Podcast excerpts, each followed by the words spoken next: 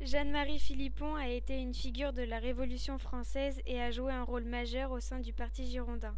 Pendant la Révolution française de 1789, les Girondins sont des hommes politiques républicains qui ont siégé à l'Assemblée législative et à la Convention de 1792 et 1793.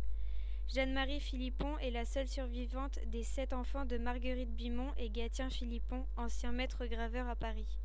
Jeanne-Marie est née le 17 mars 1754 à Paris et morte le 8 novembre 1793 dans la même ville. Brillante et intelligente, elle est douée pour les études et lit énormément, notamment Plutarque, Voltaire et Montesquieu. À 11 ans, elle est envoyée au couvent où elle s'y fera des amis. Sa maman décède alors que Jeanne-Marie n'a à ce moment-là qu'une vingtaine d'années. Suite à cet événement tragique, elle décide de se consacrer encore plus à ses études.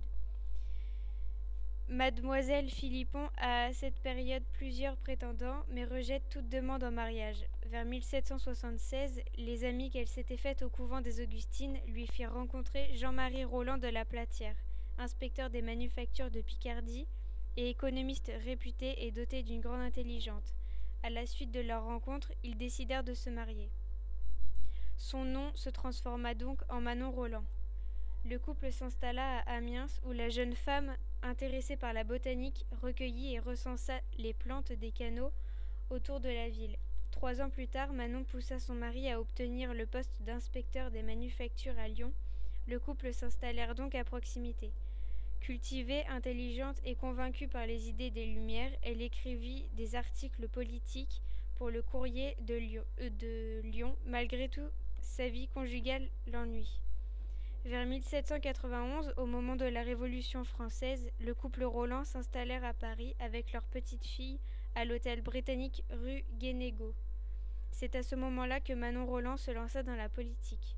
Elle créa un salon qui accueillit régulièrement des personnalités politiques comme Brissot, chef de file des Girondins pendant la Révolution française, Pétion, maire de Paris, ou encore Robespierre. Grâce à ces relations, son mari arriva à devenir ministre de l'Intérieur en mars 1792, où la jeune femme joua un rôle très important à ses côtés. Manon Roland devint par la suite l'égérie du parti girondin, conseillère inspiratrice. Depuis petite, elle se passionnait par les héros de l'Antiquité grecque et romaine, ce qui voulait la pousser à devenir elle-même une héros pour ce qu'elle appelait le bien public. Après les massacres de septembre, qui ont été une suite d'exécutions sommaires qui se sont déroulées du 2 au 6 ou au 7 septembre 1792 à Paris, pour lesquelles elle tint son mari en partie responsable, elle s'attaqua à Danton et devint la cible des montagnards, des députés opposés aux Girondins. Elle voit à Danton une haine chaque jour plus féroce. Dans une lettre datante du 9 septembre, elle écrivit sans illusion Danton conduit tout, Robespierre et son mannequin. Marat tient sa torche et son poignard. Ce farouche magistrat règne et nous ne sommes que des opprimés, en attendant que nous tombions sur ses victimes. Sachant d'où provenaient ces attaques, le magistrat s'écria Nous avons besoin de ministres qui voient par d'autres yeux que ceux de leurs femmes. Manon Roland devint furieuse. Cependant, les montagnards multiplièrent les attaques contre les Girondins. Fatigué de ces attaques, le couple se retira de la vie politique en janvier 1793 et sans complètement renoncer. Le 31 mai 1793, de nombreux Girondins seront arrêtés. Le mari de Manon fuit, alors que elle se laissa arrêter le lendemain à son domicile. Elle sera incarcérée dans la prison de la Baille, relâchée le 24 juin pour une heure, où elle sera à nouveau arrêtée et placée à Sainte-Pélagie, puis transférée à la conciergerie où elle restera cinq mois.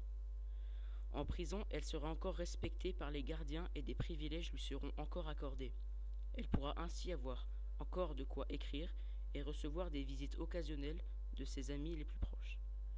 Manon Roland sera jugée le 8 novembre 1793. Le procès se déroulera à 9h et à 14h30 et la sentence sera mise à exécution le soir même. Sur la route vers la mort, des gens criaient des injures. Avant de passer à la guillotine, Manon Roland aurait dit ces derniers mots. Liberté, que de crimes on commet en ton nom.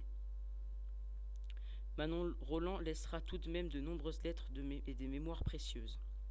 Deux jours plus tard, apprenant la mort de sa femme, Jean-Marie Roland se suicidera.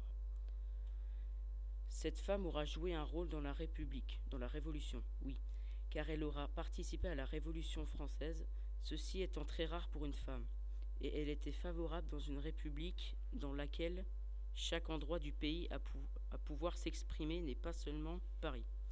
Elle aura aussi écrit les mémoires. Elle avait un esprit juste qui s'affirmait, un caractère qui ne subissait aucune oppression.